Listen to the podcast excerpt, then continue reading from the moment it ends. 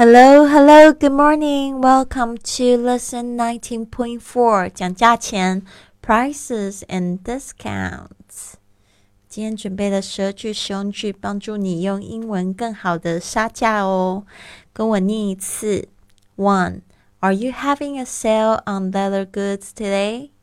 你们今天皮件在打折吗？Are you having a sale on leather goods today?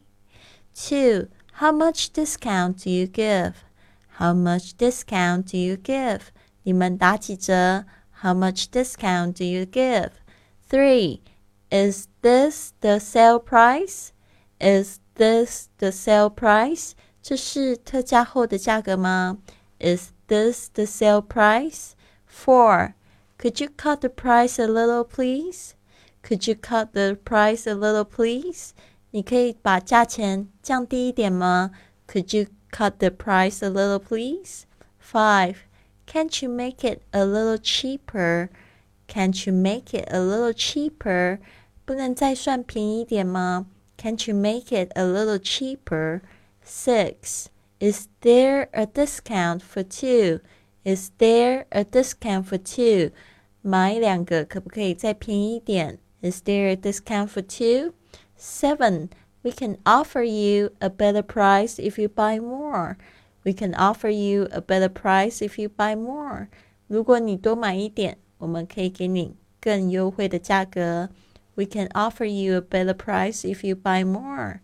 Eight, if you can let us have a competitive quotation, we'll place our orders right now.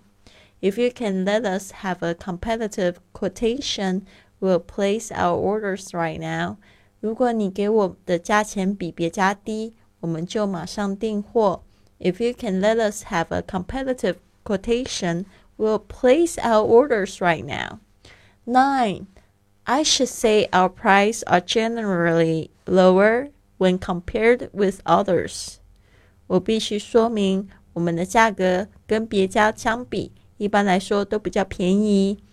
I should say our prices are generally lower when compared with others. 10. I'll take it if you give me a discount. I'll take it if you give me a discount. 你帮我打个折我就买。I'll take it if you give me a discount. 11. Could you give me a discount if I pay in cash? Could you give me a discount if I pay in cash? 付现金比较便宜吗？Could you give me a discount if I pay in cash? Twelve. How much are you willing to pay? How much are you willing to pay? 你愿意出多少钱？How much are you willing to pay? 好的，今天有报名直播课的同学，别忘了我们八点见哦。I'll see you at eight.